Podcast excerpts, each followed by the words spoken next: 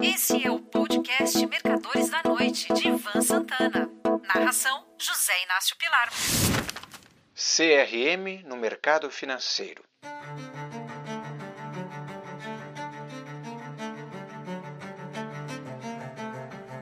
Esta semana, um amigo de muitos anos, especialista em segurança do trabalho, me ligou de uma plataforma de petróleo situada na Bacia de Campos. Ele queria saber minha opinião sobre o método CRM de gestão de recursos humanos.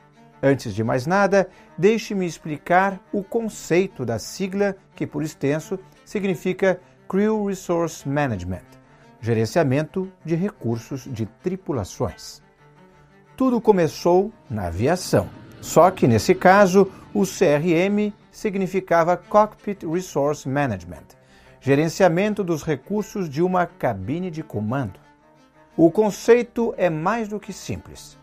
Suponhamos que um copiloto novato seja escalado para determinado voo cujo comandante é aviador com milhares de horas de experiência e décadas de serviço na empresa. Eis que, pouco antes da aterrissagem, o principiante percebe que seu calejado companheiro de cockpit se esqueceu de repassar um checklist obrigatório. O certo seria ele relembrar o comandante de executar o procedimento, mas simplesmente não tem coragem. Esse tipo de omissão já provocou diversos incidentes, acidentes e até tragédias, com centenas de vítimas fatais. Para corrigir o problema, empresas aéreas criaram os cursos de CRM, através dos quais comandantes, copilotos e mesmo comissários de bordo participam em terra, geralmente num hotel, de simulações de situações corriqueiras, mas que implicam em riscos de voo. Nessas oportunidades, todos são incentivados a apontar falhas, inclusive pequenas omissões de seus superiores, independentemente das diferenças hierárquicas entre eles. Fazem mais do que isso. Os comandantes aprendem a explicar o que pretendem fazer durante determinado procedimento de voo e perguntar se todos concordam. Em julho de 1997, voei do Rio para Nova York em um DC-10 da Varig. Como o comandante era meu conhecido, tiramos o brevet de piloto juntos nos anos 50, me convidou para ocupar o jump seat, o assento de armar situado logo atrás dos pilotos na cabine, durante a decolagem, voo de subida e, muitas horas mais tarde, o voo de descida para o aeroporto Kennedy. A tripulação do DC-10 era composta de três profissionais: comandante, primeiro oficial e mecânico de voo, flight engineer. Pouco antes do toque no solo, o comandante informou aos seus subordinados: Eu vou pousar na 13R. Pista 13, cabeceira de direita. Atrás daquele 747 da Ghana Airways.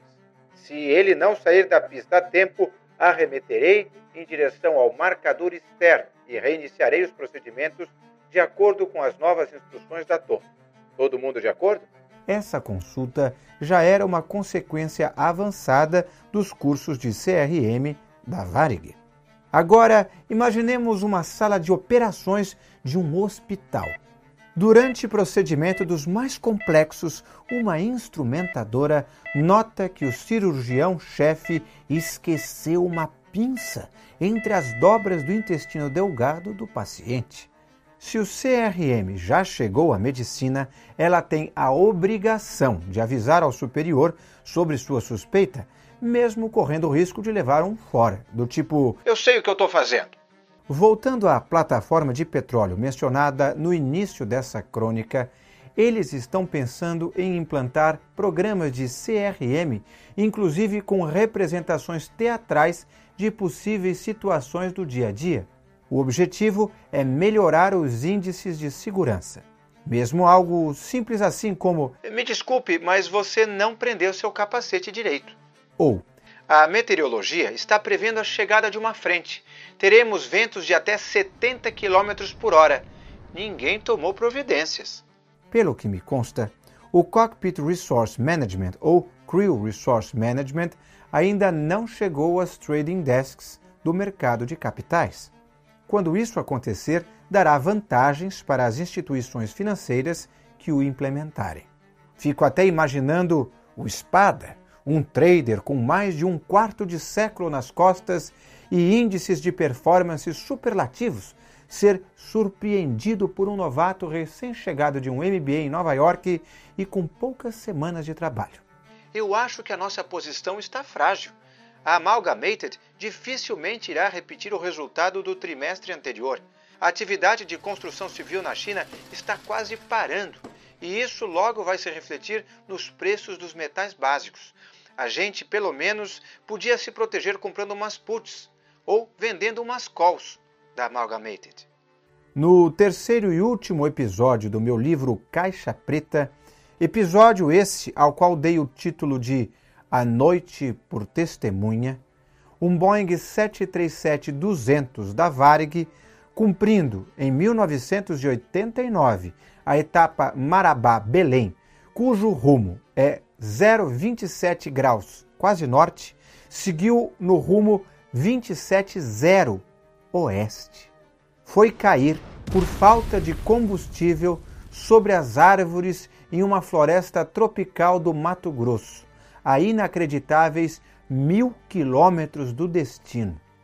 Pois não é que um dos passageiros, o engenheiro Epaminondas de Souza Chaves, que fazia aquela rota quase todas as semanas, informara a uma das comissárias que o avião estava voando no rumo errado?